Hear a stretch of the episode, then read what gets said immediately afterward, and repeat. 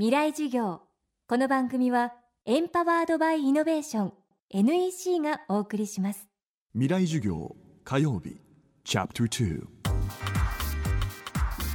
未来授業。今週の講師は会津大学教授の山崎文明さん。情報セキュリティやサイバー攻撃に対する各国の動向の調査分析を長年手掛け内閣官房情報セキュリティ対策推進室の委員などを歴任。国の情報セキュリティ対策を牽引してきたサイバー攻撃の専門家です。今週は世界が直面するサイバー攻撃サイバーテロの現状と今日本が直面しているリスクその対策について山崎さんに伺っています。未来授業2時間目。今日は国のインフラや経済活動に打撃を与えるサイバーテロの具体的な手法について解説していただきます。テーマは攻撃の自動化。従来のテロにはそれなりの資金とかテロリストが頭数を揃える必要もありますよね。ところがこのサイバー攻撃っていうのは代表的な攻撃手法があの DDoS 攻撃という手法です。で DDoS の D は、えー、 distributed っていうことであの意味合い的にはこう複数のたくさんのっていう意味で、えー、たくさんのパソコンからですね DOS 攻撃を仕掛けるっていう意味で DDoS 攻撃じゃあ DOS 攻撃っていうのは何かっていうとサービスを不能にする攻撃っていう意味ですね例えば特定のホームページを閲覧不能にしてやろうと思えばそのホームページを開いてですねキーボードの F の5っていう、まあ、あのキーを叩くとホームページのイメージをもう一度送ってくれっていうあの転送要求を出すんですね F5 っていうキーを押すと。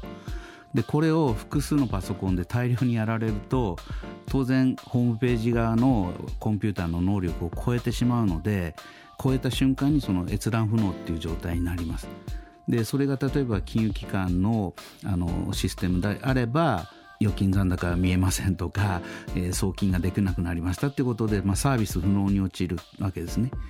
で今それと同じその画面の再送要求をプログラムで自動的に再現できるプログラムツールがですねあのフリーウェアという形でたくさん出回ってまして複数台のですねそれこそ何百台何千台のパソコンから要求を出したと同じようなえー、信号がですね送りつけられるっていうようなことができるようになってます。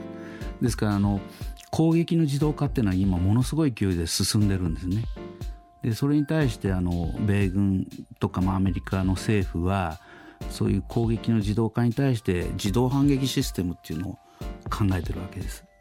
つまりその従来の戦争っていうのは例えば前線の司令官がですねミサイル撃ち込まれましたってことでその物理的な攻撃が、まあ、事実確認された時点で、えー、報告を上げていくわけですね。で最終的にはその、えー、陸軍大将だったり空軍大将だったりの耳に入って例えばアメリカであればオバマ大統領にこう報告が上がるでオバマ大統領が反撃せよという、まあえー、指示を出して軍がこう反撃に転じるっていうのが、まあ、従来の戦争パターンですよね。ところがあのサイバー戦争っていうのは一瞬でけりがつくっていうのはコンピューターがあの仕掛ける行為ですからその人間の意思決定を待てる時間っていうのはほとんどまあないっていうことが前提になってきます。で今アメリカ軍が考えてるのは automatic decision making って言いましてコンピューターでそのサイバー攻撃の被害予測をしてですねでいきなりオバマ大統領に判断を求めるとマシン2大統領っていう、えー、意思決定プロセスを作ろうとしてるんですね。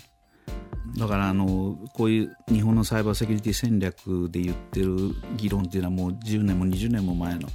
非常に古臭い自衛隊防衛隊ですからね基本的には攻撃するっていうことはまだ念頭に置いてないですね。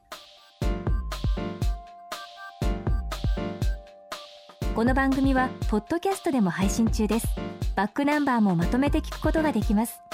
アクセスは東京 FM のトップページからどうぞ。未来授業明日も山崎文明さんの講義をお送りします。